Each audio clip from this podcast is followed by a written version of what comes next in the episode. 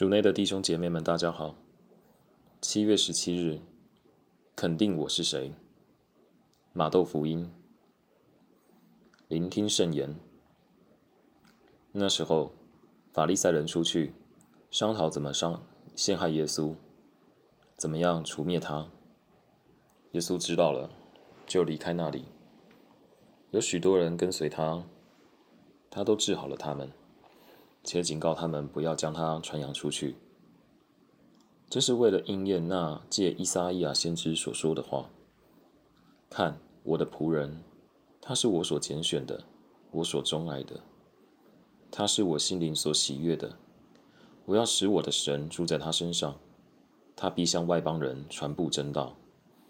他不争辩，也不喧嚷，在街市上没有人听到他的声音，以压迫的芦苇。”他不折断，将熄灭的灯芯，他不吹灭，直到他使真道胜利，外邦人将要期待他的名字。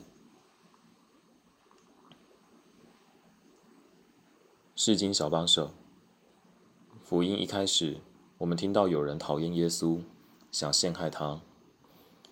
福音作者也加了一句让人心疼的话，就是耶稣知道了。知道你没有做错事，但别人还对你有抗拒，你的心情会怎么样呢？没有人喜欢被拒绝，主耶稣也不例外。他具有人的心，会流泪的心，会被别人的恶言恶语伤害的心。然而，耶稣知道了这些以后，他做什么？他继续行善，继续关心人。还希望别人不要把他的伪事传出去。他要低调，不希望讨厌他的人火上加油。耶稣的心好淳朴，又坚强。他不但没有花费力气责怪讨厌他的人，也没有陷入自责，也没有心理疲惫到动不起来。耶稣接受了自己所有人，自己有人讨厌，也有人喜欢。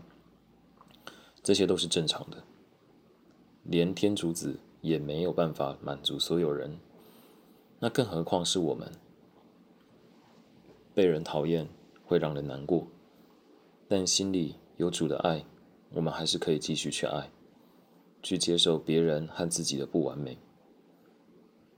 耶稣教导我们，唯一要讨喜的是谁？是天主，因为我们首先是首先是属于他。他会在旁给我们鼓励，肯定的说：“你是我的仆人，我的朋友，我的孩子，我所钟爱的，你是我心灵所喜悦的。”我们每天都需要把这些话听进心里去，因为这是心灵的抗体。它会让我再次意识到自己是谁，而自己最需要的是什么。这会给我们温柔的力量，面对一切。不需要用强硬的手段去证明自己是谁，而是像耶稣一样，以压迫的芦苇我不折断，将熄灭的灯芯我也不吹灭。品尝圣言，你若也曾被人讨厌的，那就停下来，意识到耶稣完全能体会你。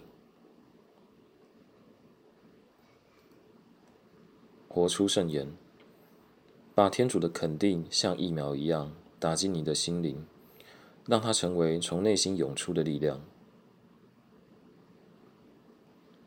全心祈祷，主，你所经历的教导，我如何做出更有人性的选择，更有天主孩子的样子。